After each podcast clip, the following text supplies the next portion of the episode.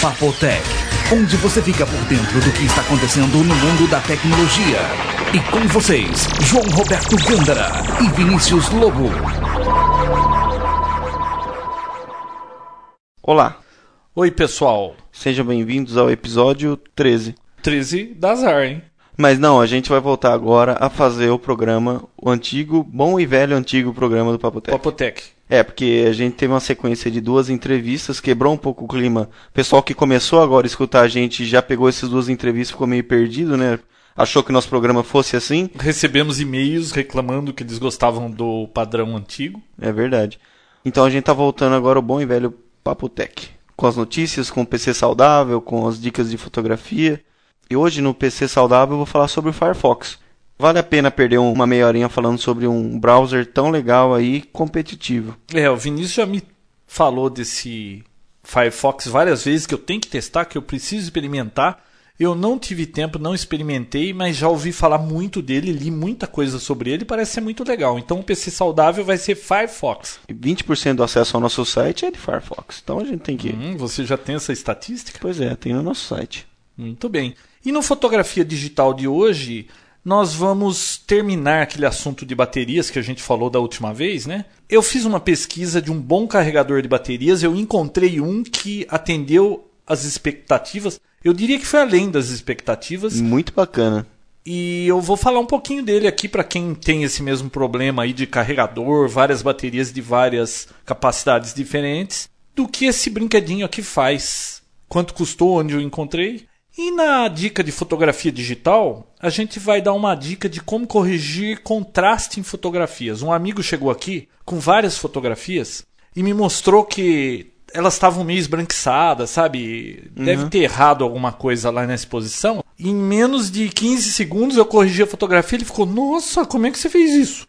Então eu vou explicar isso que eu fiz com as fotografias dele com o Photoshop e de uma maneira bem fácil, porque Photoshop é complicado, tudo que vai fazer É. lá tem 25 passos, 50. Se você não tem a cola, você não consegue fazer. Mas essa dica do contraste aí é rapidinho, em 15 segundos você corrige sua fotografia e fica legal. Então é a dica do fotografia digital. Bom, vamos às notícias? Antes das notícias, eu queria contar uma novidade que o Papo Tech tá no Orkut. Então, todo mundo que tem Orkut aí, que a grande maioria das pessoas, Eu não tenho. é, você não tem. Eu também tenho, mas uso muito pouco. Depois que eu fiquei sabendo dessa possibilidade, acabei criando e tenho usado com mais frequência agora. Então agora tem uma comunidade Papotec. Papo Tech tem assuntos, tem fóruns, né? Que o pessoal acha sobre o Papo Tech e assuntos com o PC saudável e assuntos por fotografia digital. Então, todo mundo pode entrar lá, dar seu palpite, dar seu assunto, um assunto que você queira ouvir sobre, só passar lá e deixar Colocar sua, sua mensagem. né? Isso. Ah, E- legal. Eu vou entrar depois pra ver, mas eu não sou, eu não tenho nem conta no Orkut. Mas vale a pena, entrem Mas lá minha filha me mostrou que já tem gente lá que deixou mensagem. e se associe. É, A gente já tá com 16 pessoas sem ter feito divulgação nenhuma, nada. Ah, legal. Então, pessoal, quem tem Orkut, entra lá na comunidade Papotec, sugestões, se gostou, não gostou. A gente andou fazendo algumas entrevistas, mudando o programa. Se tá legal fazer entrevista ou se prefere que o programa mantenha esse estilo aqui que a gente tem das notícias, algum assunto principal e depois PC saudável, fotografia digital, esse tipo de coisa. Quem não tem tempo para ficar escrevendo e-mail e não gosta muito de ficar escrevendo e-mail, entra no Orkut lá que o pessoal costuma Deixa a mexer. mensagem. Deixa a mensagem fácil, rápido e eficiente. Legal. Vamos para as notícias? Vamos lá. Olha, uma que eu achei muito curiosa é daquele robô Roomba. Eu não sei se vocês já ouviram falar. Isso aí não é uma novidade, tá? É um robozinho que ele existe aí há uns dois, três anos. Ele é parecido com uma enceradeira. Alguém já viu enceradeira no passado? O pessoal usava enceradeiras, já viu isso? É, só em foto só. Só, né? O Vinícius não é do tempo da enceradeira. Mas ele é do tamanho de um prato, um pouco maior do que um prato, alto, acho que uns 20 centímetros de altura, ou menos um pouco. Uhum. Ele é um robô de limpeza. Você coloca ele lá na sua sala, ativa o robô, ele começa a andar em círculos concêntricos e vai se expandindo o círculo, né? Vai se expandindo, ele vai aumentando a área e ele aspira pó, joga um spray de um líquido limpante, escova e seca. Então é um robozinho, deve ser o, o, sonho de toda dona de casa. Você liga aquele robô, deixa na sala e vai embora. Ele começa a andar lá, vai aumentando o círculo, vai limpando tudo. Quando ele encontra obstáculo na parede, ele não Ele bate desvia? na parede, ele desvia, vai limpando. Quando ele encontra uma porta, ele entra no outro ambiente, começa tudo outra vez. E é muito bacana. Se ele chegar num degrau de escada, ele percebe que ali é uma escada, ele não cai, ele volta. É Vem- coisa de Jetsons mesmo, É, né? coisa de Jetsons. Mas é uma coisa que foi lançada há uns três anos, tá? Mas a notícia ainda não é essa, né? Eu tô Não. falando o legal do robozinho. E ele vem com acessório. Você põe um bloqueio, por exemplo, você tem um ambiente que tem duas portas. Para aquele lado, você quer que ele vá. Vamos dizer, pro lado esquerdo. Pro lado direito, você não quer que ele vá para lá. Vem com um bloqueador de passagem. Você coloca lá, quando ele chega lá, ele percebe aquele bloqueador e não vai para lá. Ele só fica limpando por aqui. Tudo sem fio. Tudo sem fio bacana, custa acho que 399, 399 dólares. Uhum. É muito legal isso aí. Agora, a notícia é: saiu na internet, disponibilizaram aí, deve ser alguém da fábrica, o protocolo de comunicação serial dele, de gravação do firmware dele. Então, vai ser possível hackear o Roomba. Você. Nossa, ele vai atacar as pessoas Você pega agora? o protocolo, dá uma analisada, não atacar as pessoas. Mas, por exemplo, você vai conseguir mudar o, a maneira com que ele funciona, o, o algoritmo de trabalho dele. Eu não sei que coisa legal daria pra fazer com um robô de limpeza, mas sei lá, tirar a pulga do cachorro, não sei. Passar por cima do cachorro seria legal. É, ou quando chegasse numa escada, acelerar e, e pular E a escada, pular. né? Mas eu achei curioso, é um robô bacana. Pra quem tem uma casa muito grande e não quer gastar dinheiro com empregada, Roomba. Você vai trabalhar e na hora que você volta a sua casa tá limpa. Mas isso é coisa de americano, né? Já há bastante tempo É. eles já possuem esse dispositivo. É, lá. uns três anos acho que foi o lançamento. Mas é legalzinho, eu achei curioso. Legal. Bom, a Creative lançou um dispositivo concorrente pro iPod agora, né? A Creative tem o rabo preso com a Apple desde o lançamento do primeiro iPod, que tem esse sistema de menus que dizem ter sido copiado da, da Creative. Dizem não, ela processou a Apple, tá querendo royalties isso aí, né? Pois é. Então eles lançaram um dispositivo muito semelhante, que toca vídeo, foto, tem 30 GB de HD interno, só que a bateria dura mais, só que a espessura é o que- dobro. É, a espessura é o dobro, mas a bateria parece que a duração é o dobro também. O iPod Hum. vídeo dura duas horas e meia, acho que de bateria quando tá vendo vídeo, né? Aliás, eu É. acho que vai muito mais rápido, viu? Porque Vai, é eu tô com o iPod lá com a bateria cheia, eu vejo um vídeo de meia hora, a bateria já tá na metade. Ó, eu tenho experiência em uma hora e meia, bateria acabar. É muito rápido mesmo quando vê vídeo. E esse Zen Vision aí diz que são 5 horas, né? De bateria. Cinco horas. Só que Cinco o preço dele é um pouquinho mais alto do que o do iPod, né? Pois é, e o visual não é aquela coisa, né? É que o pessoal acostumou, né, com o iPod. Mas, Mas- é caro, né? É- é- ele é mais caro que o iPod. A Apple é famosa por vender os seus produtos por um absurdo e a É. Creative lança um produto que custa mais caro que o iPod. Pois é. E a tela, os padrões são idênticos ao iPod.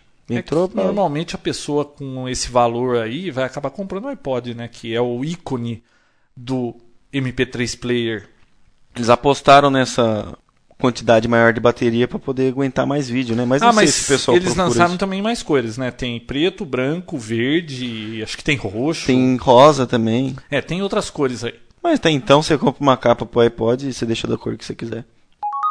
Bom, outra notícia, no mínimo curiosa, é que uma empresa de Taiwan lançou um sistema de RSS, esse sistema de fornecer notícias aí, você assina as notícias que você quer, que nem podcast, né? Você assina os podcasts que te interessam, quando tiver atualização, ele é baixado para o seu computador automaticamente. Essa empresa lançou uma impressora de papel higiênico. Você assina os RSS que você quer, das notícias dos assuntos que te interessam, por exemplo, tecnologia, cultura, cinema. E quando você vai ao banheiro e senta no vaso sanitário, Hum. ele sente a pressão, o peso da pessoa. Olha só. Ele deve ter um sensor de traseiro lá, né? que sente a pressão, sabe quem é a pessoa que está sentado ali, e aí faz o download daquelas notícias que interessam a essa pessoa E a hora que você puxar o papel higiênico para usar, sai impresso no papel higiênico as notícias. Poxa, mas geralmente você pega o papel higiênico na hora que você vai É, sair, né? é. Mas o que você vai fazer? Bom, Você tem que tirar o papel higiênico antes, né? Não, mas fala a verdade, cada ideia, né? Cada ideia. Não, ela é curiosa, é interessante, mas também, será que isso pega? eu acho que é só por farra mesmo, né? Que o pessoal inventa esse tipo de coisa. Porque imagina também, a- a secagem dessa tinta tem que ser muito rápida também, né? Imagina, Até aí não é problema, né? imagina você vai. É, verdade. Depois vai ficar com aquilo roxo. não, com aquilo, não sei a cor da tinta, né? É. Bom, próximo. Bom, a próxima notícia eu acho que até o João tem um pouco de merecimento nessa, nessa novidade. É, suas preces foram atendidas, a Apple finalmente resolveu aquele problema do, dos subcategorias no ah, iTunes. o bug da. Quando eles fizeram a atualização do iTunes 6, a categoria internacional perdeu a subcategoria. Ou seja, você entrava lá, vinha aquela lista de mais de mil podcasts em chinês, taiwanês, polonês, tudo misturado, e você não conseguia encontrar o do seu país, né? Você tinha que às vezes entrar, procurar, fazer um search lá em Brasil para poder E aí vir. não vinham todos, e nem toda a descrição de podcast brasileiro tá dizendo Brasil, então era um problema. Eles corrigiram, agora você vai lá no International, tem a subcategoria Brazilian, você clica lá, vem todos os podcasts do Brasil, Tudo que parece certinho. que estão em 49, né? 49. Se bem que tem uns podcasters aí sacaneando a lista, né? Eles andam pondo símbolos é, para eles aparecerem no início da lista, né? Por exemplo, o Papo Tech começa com P, ele tá lá na letra P. É. Tem alguns aí que usam artifícios aí, colocam alguns caracteres para que ele apareça primeiro na lista. Besteira, né? É, só bagunça a lista, né? Mas fazer o quê? Bom, a próxima, a HP Hewlett Packard, foi a primeira empresa a dar início ao famoso Vale do Silício, na Califórnia. Parece que em 1939 o, o tal de Hewlett e o Packard, numa garagem lá de uma casa em Palo Alto, eles, eles iniciaram a fabricação de calculadoras, acho que eram, né? ou equipamentos para medições, uma dessas coisas aí. E naquela casa eles resolveram agora fazer um tipo de um museu, estão reestruturando, reformando tudo. E vai ser o, como se fosse um marco, onde iniciou o Vale do Silício, na Califórnia. Tem um site aí com a fotografia lá deles reformando a casa, achei interessante. Vai virar um museu? Talvez. HP é uma empresa que nasceu ali no Vale do Silício. Ela deu início ao Vale do Silício, né? HP hoje, além de ser conhecida pelos produtos de informática, ela antes disso ela fabricava equipamentos de medições, equipamentos como osciloscópio, espectro analyzer, equipamentos assim bons equipamentos mesmo de laboratório de empresas de telecomunicações. É famosa pela calculadora HP 12C financeira aí que é o sonho de todo economista e, e pessoal que trabalha em né? banco, É verdade. aquela técnica 48G. aquela. Eles usam um algoritmo lá que chama RPN, né? Notação polonesa reversa. Você, ao invés de digitar para fazer uma soma de 2 mais 2, você põe 2 mais 2 igual. Na HP você coloca 2, enter 2, Mais. mais. E aí funciona. É, quem está acostumado, legal. Legal. A Google lançou o Google Video para estar concorrendo aí com o pessoal da Frozen Hypo eh, e vai estar disponibilizando diariamente vídeos engraçados, como o pessoal explodindo garrafa de Pepsi, Eu homem lutando com um urso com salmão defumado. Esses vídeos que a gente recebe por e-mail. Agora É. vai ser disponibilizado diariamente no site Todo da dia, Google. né? Você pode entrar lá e ver o vídeo do dia. Isso é legal para quem tem iPod vídeo, né? Pode estar fazendo download desses vídeos e convertendo para iPod. Ou assistindo no micro mesmo, né? É. Eu vi esse da Pepsi explodindo, um bando de marmanjo, não sei o que eles colocaram na Pepsi lá. Hum. Aí sai tudo correndo, brrr, explode a Pepsi. E dá todo mundo risada e É, acaba. é isso aí. Eu vi o do urso. Esse do urso. Também não tem grandes. Mas, Mas, é é deve interessante. aparecer algum vídeo engraçado. Quem gosta dessas coisas, É dá um uma olhada cheio. lá nos tópicos que a gente coloca o link. Quem gosta de destruir as coisas vai achar bem interessante. Aquele cara do Smash My iPod vai adorar isso, né? É. Qual será o projeto 2 dele? Tinha prometido que ia ter um segundo, mas acho que ninguém mais vai dar dinheiro pra ele, porque ele Ele pediu sacaneou a grana, mundo, né? né? Com- falou que ia comprar o iPod vídeo, comprou um iPod mais barato lá e ficou com a diferença. É. Espertinho. Bom, outra notícia curiosa aqui é que o governo canadense está testando um sistema para limitar a velocidade dos motoristas. É um sistema baseado em GPS, tem um GPS no carro.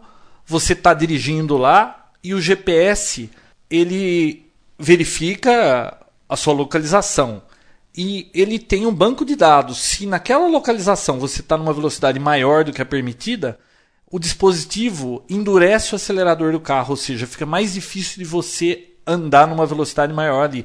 Você só consegue andar numa velocidade maior se você realmente acelerar mesmo por causa de uma necessidade, mas ele vai endurecendo e o motorista sem perceber vai ficando na velocidade permitida. Isso é interessante, porque eles podiam se utilizar dessa tecnologia para poder multar a pessoa, né? Como assim? Ué, se a pessoa passar da velocidade. Ah, o, o É. carro já manda um aviso, passei da velocidade. Você foi multado, já imprime na, na hora um. O ticket o sai ticket, assim, é. que nem um filme, uma vez que eu assisti. O cara falava uma bobagem, saía uma multa. É do. com o Sylvester Stallone, é, né? qual filme que é esse? Não lembro. Ah, eu eu sei que ele abria a boca falava, levava uma multa, né? É. Bom, sei lá. Bom, outra coisa curiosa. Curiosa não, né? Interessante, né? Wikipedia, aquela enciclopédia online que o próprio usuário coloca informação, é tão precisa quanto a enciclopédia britânica, segundo a revista Nature. A revista Nature é uma revista conceituada. Bacana, né? Bacana, mas parece que foi melhorada essa tecnologia deles de qualquer um chegar e editar. Agora não é bem assim, né? Ah, por tem causa que da ter confusão do Adam Curry lá é, do no- podcast. Você tem que estar registrado tal para poder fazer essa alteração. É isso aí.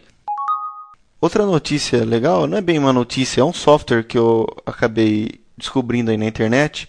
Ele chama Google Get. Ele funciona em todos os iPods que leem notes, eu acredito que são todos, né? Todos. Até o, o branco e preto. É, ele funciona como se fosse um RSS da Google.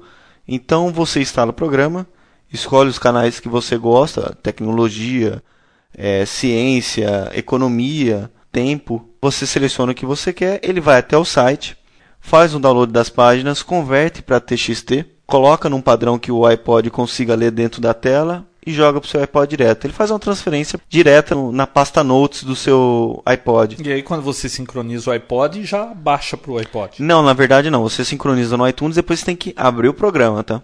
Você abre o programa lá, executa o programa, ele já faz tudo sozinho. Mas ele não faz automático junto com o Ah, iTunes. tá. Seria legal se fizesse, mas não faz. E aí Bem você bacana. sai lendo notícias no seu iPod. É, enquanto você está escutando as músicas, você fica com, com a previsão do tempo. Você coloca o lugar mais próximo aqui da gente, que é Americana, é Campinas. Então você coloca o aeroporto de Campinas.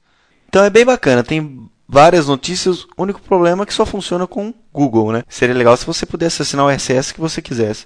Mas é um começo já. Google Get. Legal. Bom, uma coisa que eu queria comentar aqui, a gente estava discutindo essa semana, né, dos primórdios do e-mail. Eu, meu primeiro e-mail foi em 86. Eu fiquei Nossa. acho que de 86 até 2002 com o mesmo e-mail. Eu Você tinha um tem ano. ideia do que eu recebia de lixo nesse e-mail? Mas uma coisa curiosa, os primórdios daquelas trocas de arquivo, que nem hoje você troca arquivo no Emule, no Casar, né? Sabe como funcionava? Tinha uma lista que a gente baixava, era acho que de uma universidade, eu lembro que o site era .edu. E você via vários programas, na época tudo freeware, eram programinhas que não faziam muita coisa, sabe? Joguinhos bem simples assim. Você via a lista do que te interessava, você mandava um e-mail, chamava Bix, é Byte Interchange, acho que International Exchange, um negócio assim. E você colocava no subject desse e-mail o código daquele programinha que você queria. Aí você mandava o e-mail, sem texto no e-mail, era só o subject mesmo. Depois, assim, eu lembro que eu colocava no trabalho e embora. Durante a noite, começava a receber e-mail desse Bix com o programa que eu solicitei. Mas sabe como vinha esse programa? Eram assim partes. Eu não me lembro agora qual era o tamanho de cada arquivo, mas acho que era coisa assim de 300k cada arquivo. Era, ele era dividido em pedaços de 300k. Por exemplo, se o programa tivesse 900k, seriam três pedaços de 300k. E você recebia um e-mail que era inteirinho texto. Quando você abria, vinha aquele lixo, só texto, sabe? Aí, quando você recebia os três, você juntava esses três com um programinha que chamava UU Decode. Ele pegava esses textos, decodificava e passava o executável. E se você quisesse mandar para alguém um executável, você pegava o encode, ele transferia esse executável para texto também. Então você transferia arquivos executáveis através de texto, porque no começo da internet não era tão simples assim como hoje que que você transfere por instant message, manda como um arquivo atachado. Antes era um problema isso aí. Então Não- eu tava lembrando agora desse negócio aí. Nem curioso, zip, né? não tinha zip. Não, poder- não tinha zip. Nem ARG. Ah, ARG tinha, época- mas não tinha. Não, não, não. Era tudo texto. O protocolo do momento era esse U encode e o decode. Acho que foi em 84, isso aí, 83, 84. Nossa, Curioso. curioso. Pra você que não é da época, né? É, eu vejo você falando disso. É, isso era a época dos dinossauros, né? Ou não? Não. É um não. pouco depois, né? É, um pouco depois. Bom, outra coisa que eu fiz essa semana e acho que vale a pena comentar aqui, eu fui até a Finac lá de Campinas. Ela vende equipamentos de informática, DVD, vende tudo, né? Eletrônicos. Livro. E eles estão assim com toda a linha Apple, iPod Arsenal todo, né? Nano. Lógico que o que disponível aqui no Brasil, né? O iPod Video eu não vi lá. Mas já tem o iPod Nano branco, preto, tem shuffle, tem acessórios, carregador de bateria pro iPod. É, quanto que tá lá? Acho que 89 reais. Hum. É, Da e- Apple mesmo? Não, é um genérico. Ah, não tá. é o original Apple. O Mac Mini eu pude experimentar, que a gente conversou no último Papo Tech. Eu experimentei um pouquinho, gostei, bacana. Os gráficos são muito bacanas, tá? Inclusive a gente está recebendo dia 24 um Mac Mini, o, o mais rapidinho deles. E aí nós, usuários Windows, vamos fazer um review dele e ver o que, que a gente acha. Eu já dei uma procurada de programa na internet aí, no Emule, no Casar, para ver E se eu aí? achava alguma coisa. Não achei nada, quase nada. Então já vi que não é tão liso assim. Não é tão fácil. E eu quero fazer um review eu mesmo, porque eu sou usuário Microsoft. Todo mundo que é usuário Apple enobrece demais o- as coisas da Apple. Como é eles você parecem fala? enfeitiçados. Parece que estão É, enfeitiçados. Você conversa com eles, aquilo é a coisa mais maravilhosa do mundo. Você fala, ó, como eu vivi até hoje sem ter um Apple. Então eu preciso ver esse negócio. Eu acho um exagero. Será que é tudo isso? É verdade. É, Nós ver. vamos descobrir. Vamos. Fiquem aguardando que talvez no Papotec 14 ou 15 a gente vai estar falando do. Chega dia review. 24, né? Chega dia 24. Mas aí tem que experimentar, conseguir Ah, não. software. Uma semana mais. É isso aí. Uhum. Este programa é patrocinado pela Tecnovil, consultoria, suporte, manutenção e revenda Apple. Rede Computadores, consultoria, suporte, manutenção e revenda Microsoft, Novell e Linux. Hamtronics, indústria e comércio de dispositivos para telecomunicações. Tô com saudades do PC saudável. Mantenha seu PC saudável com as dicas e truques do Papotec. Ah, é, só faz uma semana que a gente ficou sem o programa, né? Mas é isso aí, vamos falar um pouco sobre Firefox. Vai fugir um pouco do, da sequência que a gente estava seguindo, mas é um programa que vale a pena a gente parar para falar um pouco. Tanto que hoje o Firefox tem 9% do mercado. Mas antes disso, eu queria dar mais uma dica da barra de ferramentas que eu acabei esquecendo no último programa, que é o seguinte, tanto o Media Player quanto o iTunes, se você clicar com o botão direito lá em propriedades, tem lá a opção Media Player e iTunes. Se você clicar nela, ele quando você minimizar o Media Player, ele vai criar um mini player lá embaixo na sua barra de ferramentas que você consegue dar o play, passar para a próxima música, pausar, aumentar e diminuir o volume sem precisar abrir o programa todo. Isso é legal, né? Isso ajuda Ah, eu já bastante. vi. Eu acho que tem também no Media Player, se você for no menu lá em cima, View, ele tem a opção Já É, tem como habilitar lá direto. é, né? Mini Player, né? Não, mini player é diferente. Ele cria um mini player, mas ele fica solto, como uma janela. Esse aí não, você minimiza e ele fica lá o mini player na barra. Não Ah. fica passeando aí onde você joga ele. Legal. E Pro Tunes, mesma coisa. E Firefox. Então me conta tudo que você sabe e não me esconda nada do Firefox, que eu não consegui ver isso e você vive falando disso. Não, é, essa semana eu peguei pra testar mesmo esse Firefox. Não vou te interromper, eu vou ficar ouvindo, tá? Não, pode interromper, por Ah, favor, pergunte. Bom, eu já não, mexi. não querendo interromper, mas nós recebemos um e-mail dizendo Hum. que eu interrompo Vinícius demais. Ah, é? Ah, eu não será? li esse e-mail. Não. Eu vou mentira. ter que ouvir o, os papotex. Não, balela. o Firefox eu tinha experiência com 1.0. Era bacana, tá? Funcionava, você tinha acessos a todos os sites, grande maioria. Você Porque tinha acesso. alguns A... não tinham acesso? Não, tinha alguns que você não conseguia abrir, tinha alguns sites de banco, que nem o Itaú, eu tinha muito problema. Aquela barra onde você coloca a conta, tudo na maioria das vezes não aparecia. Né? Então você não conseguia acessar a sua conta. Agora, com o lançamento desse 1.5, apesar. Mas e. Desculpa interrompê-lo, Sim. mas interrompendo. Sim, pode Eu me lembro na época que o Netscape era um concorrente real do Explorer. Haviam coisas que no Explorer vinha correta e no Netscape vinha fora de posição. Com o Firefox não acontece isso? Com o 1.0, você vinha algumas páginas com letra menor ou letra maior, que nem o site do UOL, ele não vinha centralizado no meio da página, ele vinha um pouco deslocado. Isso acontecia assim no 1.0. Agora, com esse 1.5, apesar de que na primeira vista você não vê grande diferença do 1.0 e 1.5, ele funciona super bem. Tanto a parte visual como funcional dos sites foram melhorados assim significativamente. Eu consigo acessar o site do Itaú tranquilamente hoje com, com 1.5. E inclusive o nosso site funciona no JavaScript. Uma coisa legal dele são os plugins. Diferente do Internet Explorer, quando você entra no site que tem um plugin, ele não fica te enchendo o saco, pulando na tela, me baixe, me baixe, por favor, né? Ele fica somente aquela imagem ou aquele processo parado com um desenho falando, se você quiser baixar o plugin, clique aqui. Então, uma coisa legal dele é que ele não fica enchendo o saco. E tem também o anti-pop-up.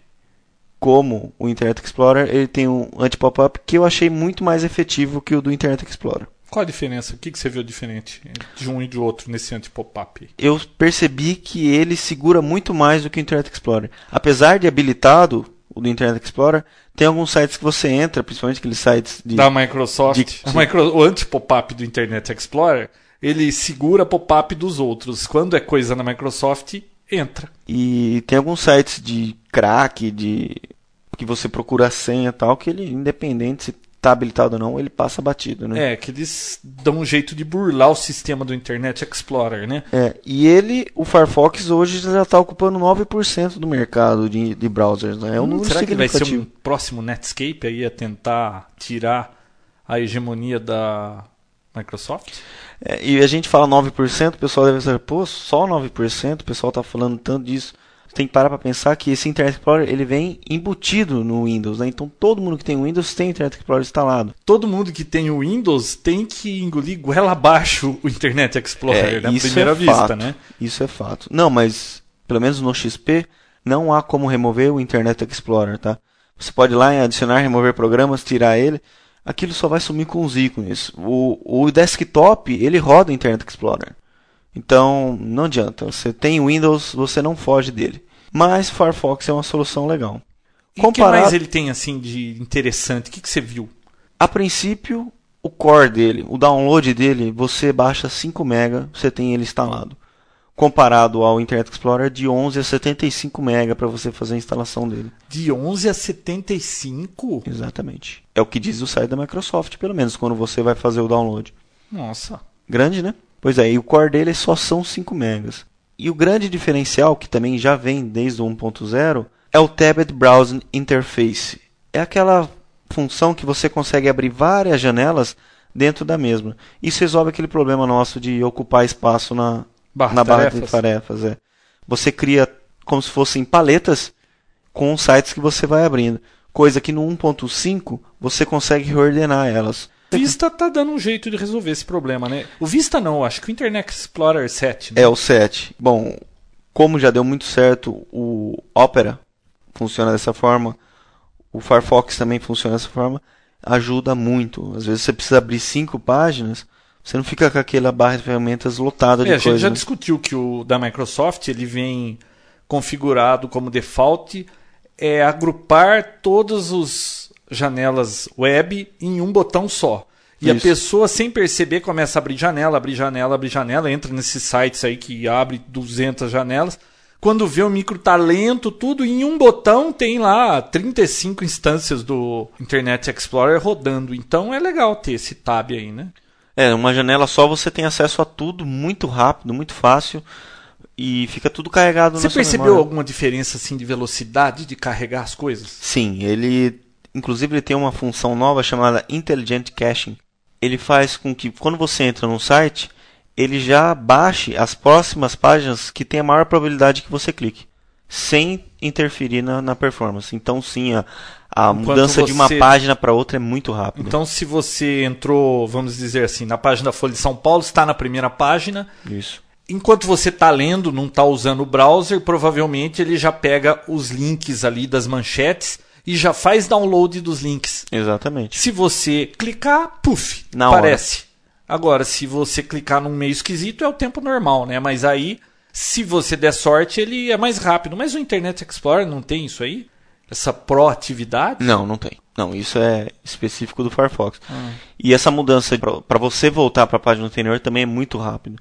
Coisa que na maioria das vezes no Internet Explorer você tem um pouco de dor de cabeça. Outra coisa legal, os ícones nessa versão vêm distribuídos mais intuitivamente. Fica mais fácil para quem nunca mexeu. Fora que ele é muito parecido com o Internet Explorer, né? Mas não tem erro, é muito Você fácil de chegou mexer. a fazer algum teste de abrir o Task Manager Uhum. e ver quantos por cento de CPU ele usa quando você clica para abrir uma Não. página? Porque o Internet Explorer às vezes dá um pico desgraçado ali. Ele usa Consome CPU, muito, hein? né? Não, não cheguei a olhar isso. Sabe outro software que adora usar CPU é o iTunes, né? Eu não sei o que ele Nossa, é. ele ele bate 100% de CPU, o Bate. negócio fica amarrado. O que que acontece com esse iTunes? Ele abre duas instâncias de serviços lá. Serviço e de iPod é, e e outro fica serviço rodando direto. O iTunes para rodar no Windows ele é meio que que enrosca as coisas, né? Quando tá fazendo atualização com o iPod, é até aceitável, porque ele tá ali no HD, ele tá lendo no HD do iPod, tá vendo se tá tudo igual. Mas no uso corriqueiro, você minimiza, na hora que você vai voltar é uma vida toda, é é bem lento mesmo. Outra coisa legal dessa versão nova são as atualizações. Diferente do Internet Explorer, você não precisa ir lá fazer o Windows Update para poder funcionar. Mas o Windows Update é automático, não é? se você deixar assim. Ele faz com que tenha também uma atualização em background, sem você interferir e nem ficar sabendo de que foi feita essa atualização. Hum, eu não gosto de coisas Rodando em background. É, e que ficam fazendo download sem eu saber. Porque às vezes você tá navegando, o negócio não anda, tá meio lento, ele tá fazendo um download na hora que não era pra estar fazendo isso. É, eles prometem um download inteligente e as atualizações prometem não passar de 500k. E outra coisa que pra mim foi muito interessante. e- Nossa, essa atualização é legal, porque o iTunes, cada atualização é, é quanto? 24, 27, 27 mega. mega. O É. iTunes nunca vem só o, O pacotinho, né? o patch, ele vem o programa inteiro, né? O programa inteiro de novo. O Firefox não funciona com ActiveX, Ele é JavaScript. JavaScript. Bom, é, eu uso o Banco do Brasil, então não tem problema, porque é JavaScript também. Se- no Itaú também você não tem problema. Não tem problema. Então nós do Papo Tech não temos problema. Vamos usar Firefox. Eu vou experimentar amanhã mesmo, fazer um download. Faça assim. E o legal desse não funcionar o ActiveX são os spywares. Imagina, você tem a facilidade de é a maior prevenir. porta, né? É, a maior porta de entrada de, de são os ActiveX. Então você fica protegido. É uma navegação um pouco mais segura do que o Internet Explorer. Não, eu acho que é bastante mais segura, né? É, a gente não pode falar que é 100% seguro porque não pode, mas é bem mais seguro sim. 100% seguro é não ter o micro conectado na internet, não ter unidade de disquete, não ter nada para trazer programa pro seu micro, né? É verdade. Aí é 100% seguro. E todas aquelas falhas, aqueles problemas todos com a versão 1.0 foram corrigidos, obviamente. Legal, vamos conhecer o Firefox. É, quem não conhece, então baixa o site firefox.com mesmo, tem lá uma opção Get Firefox. Baixa, tem em português, tem em inglês, tem todas as línguas que vocês. A gente coloca o link nos tópicos. Isso, bem legal, baixem, entrem no site do Papotec, vão perceber que a velocidade para carregar é muito mais rápida.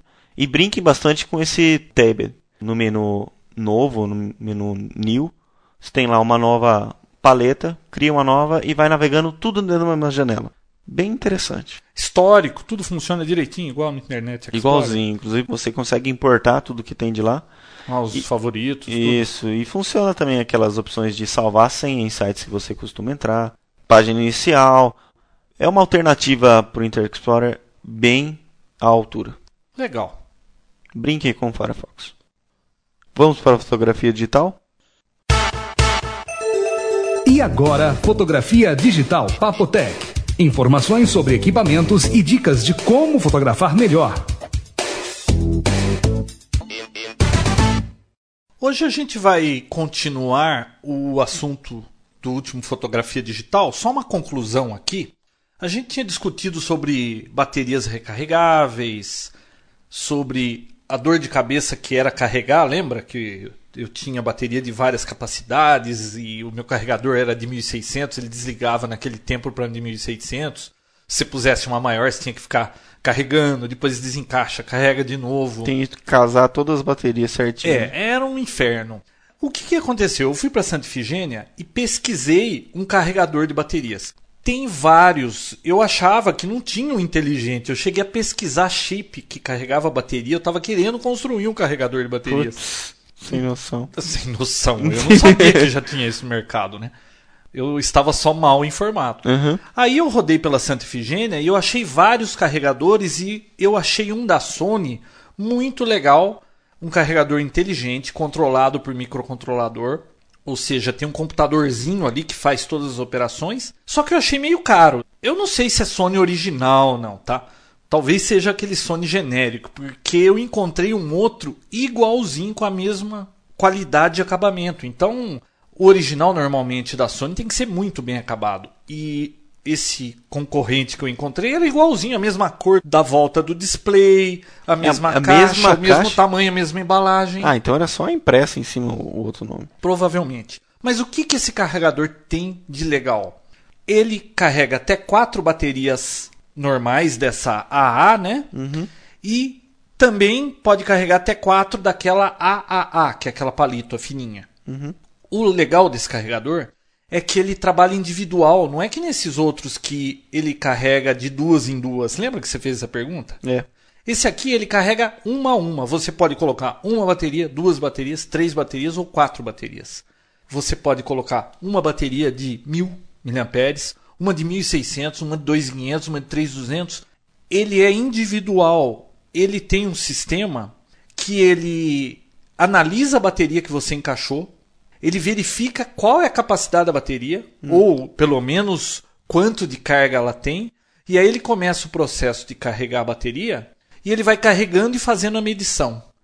Quando essa bateria chegou ao estado de carregado, Sim. ele indica que aquela terminou de carregar. As outras, não importa se já carregou ou não carregou, ele faz individualmente. Então, por exemplo, você pode colocar quatro baterias diferentes, uma vai acabar de carregar antes que a outra. Ele carrega o que a bateria precisa. Você não precisa mais se preocupar de quantos miliamperes sua bateria, quanto tempo ele tem que carregar. Muito bacana, é inteligente o carregador.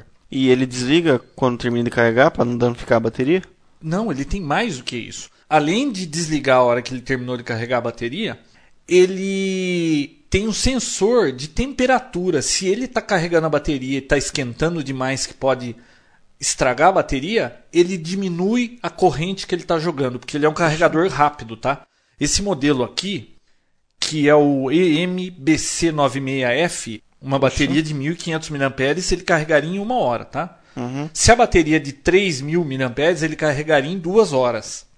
E ele tem um display na frente com backlight, ou seja, iluminado. A hora que você encaixa a bateria, aparece uma bateria embaixo da onde você colocou a bateria e mostra quanto ela tem de carga. Nos primeiros 3 segundos, ele analisa e responde: olha, ela tem tanto de carga. Você vê no displayzinho, tem um desenho de uma bateria. E aí ele começa a carregar. Acende um charge do lado. E vai piscando, aquela bateria fica preenchendo os risquinhos dela, sabe? Fica piscando como se estivesse carregando. A hora que ele está carregando, além de ficar piscando a indicação da bateria ou das baterias que você colocou, o backlight fica aceso. Sim. Conforme ele acaba de carregar a bateria, aquela bateria para de ficar piscando, ele fica estático. Mas se tiver outras que ainda estão sendo carregadas, a outra está piscando e o backlight fica aceso. A hora que todas as quatro, ou as que você colocou, estiverem carregadas, ele fica indicando que está completa a carga e o backlight apaga. Ou seja, o backlight só apaga quando terminou de carregar a última bateria. Não, entendi. E outra coisa, se você colocar uma bateria alcalina, uma bateria comum ou uma bateria em curto aqui, ele detecta que aquela bateria está em curto, indica erro e aponta qual a bateria que está com erro. Poxa, Diagnóstico muito ainda. bem feito, muito bem feito, com microcontrolador, tudo. Você tem uma tampinha que você abre, coloca as baterias, fecha, ele fica num compartimento, né? Quanto? Custou 60 reais. Poxa. O da Sony, que eu não sei se é original ou genérico, 160. Poxa. Eu, mas eu achei, eu pesquisei bastante. Tá? O normal era 80 reais desse aqui, eu consegui achar por 60. Além disso, vinha com quatro baterias recarregáveis de 2.500 mAh. Poxa. Dá pra brincar bastante. Olha, era tudo que eu queria. Aliás, era melhor do que eu queria. Inclusive, ele tem um botão aqui que você aperta para descarregar. Se você quiser dar um refresh na bateria, às vezes tem bateria que está meio boba. Você dá um refresh, ele descarrega a bateria e aí, a hora que ele terminou, ele começa a carregar a bateria. Então, era tudo que eu estava precisando, porque eu já falei, eu tenho de 650, 1000 mAh, 1600, 1800, 2600, 2500 agora que veio junto. 3,600. Então, é ideal para quem tem um monte de bateria. Vale a pena, 60 reais não é nada. Vem com as quatro baterias 2,500. Bateria de 2,500 custa aí seus 30 reais o pack 60, então o carregador sairia por 30. Igualzinho da Sony. Muito bom, resolvido o meu problema de baterias. E quem quiser saber a loja que eu comprei, manda um e-mail que eu passo o, o- endereço da lojinha, que eu tenho cartão. Tem três meses de garantia. 60 reais bem gastos. Ele difere as baterias ou ele só carrega um modelo só? Carrega somente baterias de níquel metal, tá? Ele não carrega níquel cádmio, ó. Se colocar outro tipo de bateria pode danificar a bateria, mas ele indica erro se você colocar uma bateria que Ah, não está preparado aqui, tá? Nossa, eu já legal. coloquei uma alcalina ali para ver, ele já piscou erro. Isso aí. Agora, Adobe. Isso. Hoje eu queria falar no Fotografia Digital de uma dica que eu dei para um amigo que veio aqui e ele ficou tão impressionado com a dica que eu pensei assim, pô, essa dica vale a pena no Papo Tech, né? É simples, né? Fácil. É bem simples, fácil. A gente ainda tem um monte de assuntos aqui para falar de fotografia, naquela sequência de como tirar fotografia, que a gente vai voltar a elas. Mas essa dica aqui, para quem já está tirando fotografia, tem um monte de fotografia, vai acabar acontecendo esse problema e a pessoa às vezes deixa aquilo daquela forma porque não sabe como corrigir. Chegou esse amigo aqui com várias fotos para me mostrar de uma viagem que ele fez. Algumas fotos que ele tirou, inclusive umas de montanhas assim, elas estavam esbranquiçadas. Eu acho que a câmera errou o tempo de exposição e as fotos ficaram muito esbranquiçadas. Sabe quando parece que tem assim uma névoa na fotografia? Aí eu peguei aquela foto e falei, pô, essa foto tá meio branca demais. Quer ver? Vamos fazer aqui no Photoshop uma correção. 15 segundos depois eu corrigi a foto, ele olhou e falou: Como é que você fez isso? Photoshop. Photoshop deve ser uma boa dica pro Papotec, né? Com certeza. Olha, normalmente o Adobe Photoshop, ele é o melhor software para fotografia. Não tem concorrentes, tá? É- O que ele faz é fantástico, mas é um software difícil de usar, é complicado. É, tem coisas que são fáceis de fazer, mas a maioria não são.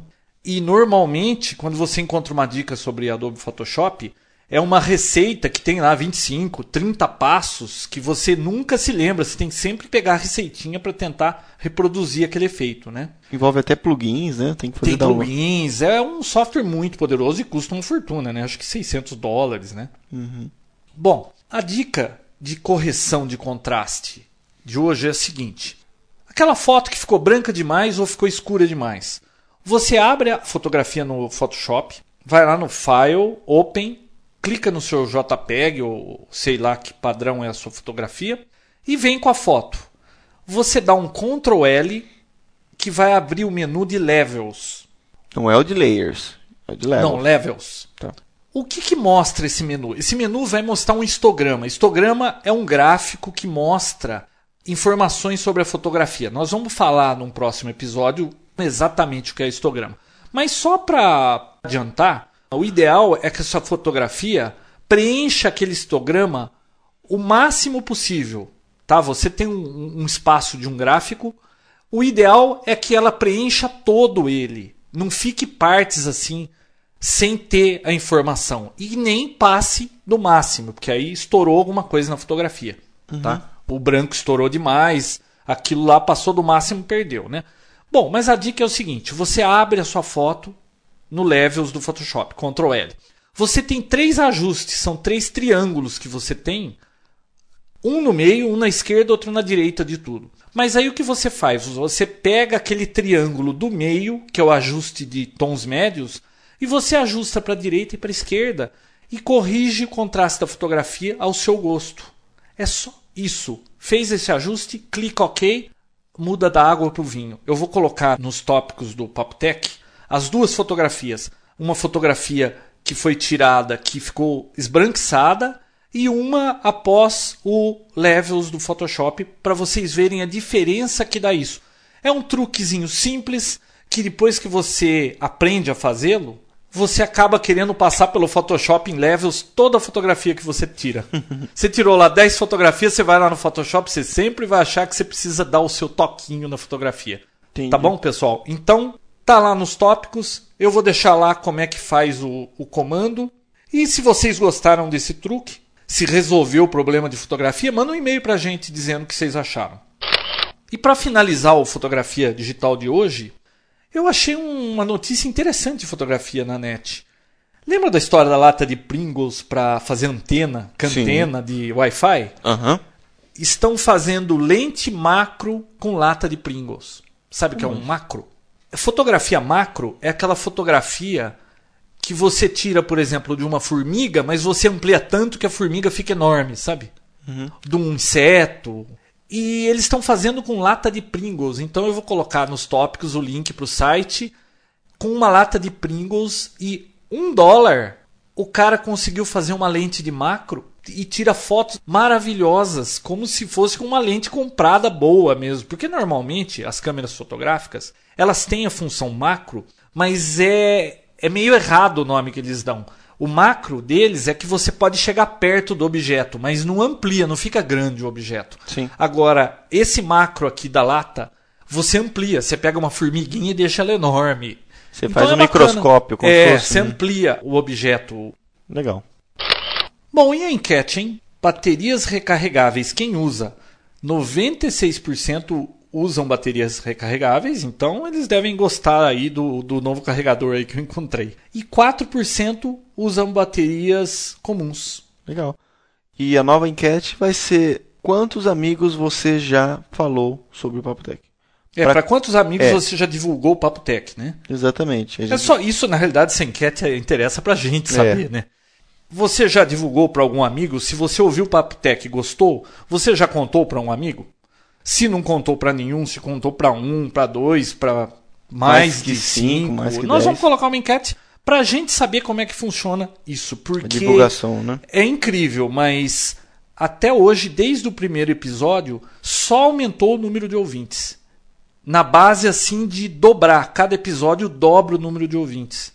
Então, a gente ainda está assim impressionado com o resultado desse podcast. Tá, eu não tenho ideia de como é que são os outros, tá? Eu ouvi esses dias aí que tem um podcast que tem um milhão de ouvintes, mas deve ter sido brincadeira, brincadeira, né? Porque o Twitch, ele alcançou, nos Estados Unidos, ele é um dos primeiros podcasts da lista dos mais populares da Apple.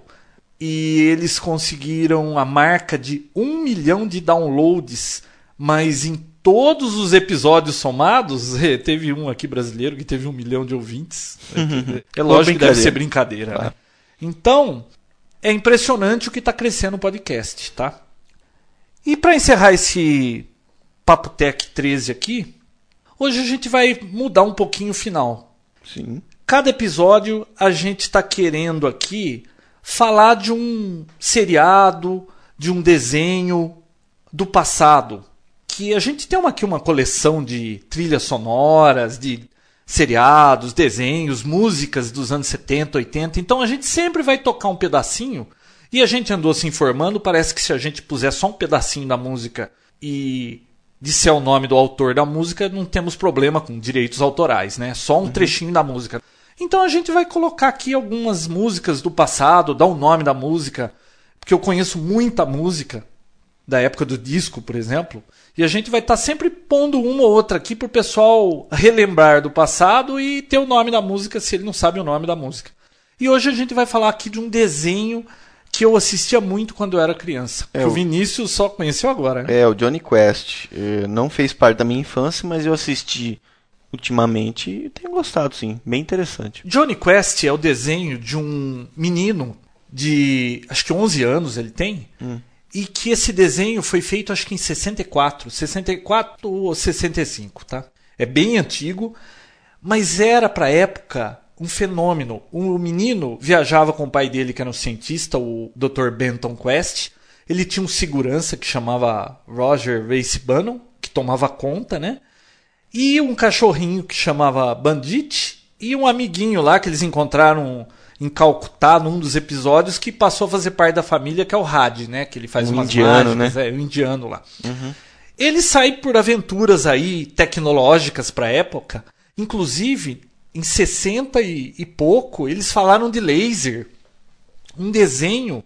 Não é um desenho que acontece em coisas assim fantásticas, ficções. Era um desenho como se retratasse a vida real mesmo, coisas factíveis. E é muito bacana o desenho. Foram 26 episódios. A abertura da música do Johnny Quest, muito famosa, a gente vai tocar no finzinho para vocês ouvirem. E é um desenho que vale a pena assistir. Quem não conhece, vale a pena assistir. Eu acho que passa no Boomerang, né? Se não passa, a cada três meses colocam de novo os 26 episódios. A gente vai colocar um site aqui com link para todos os episódios explicando as histórias.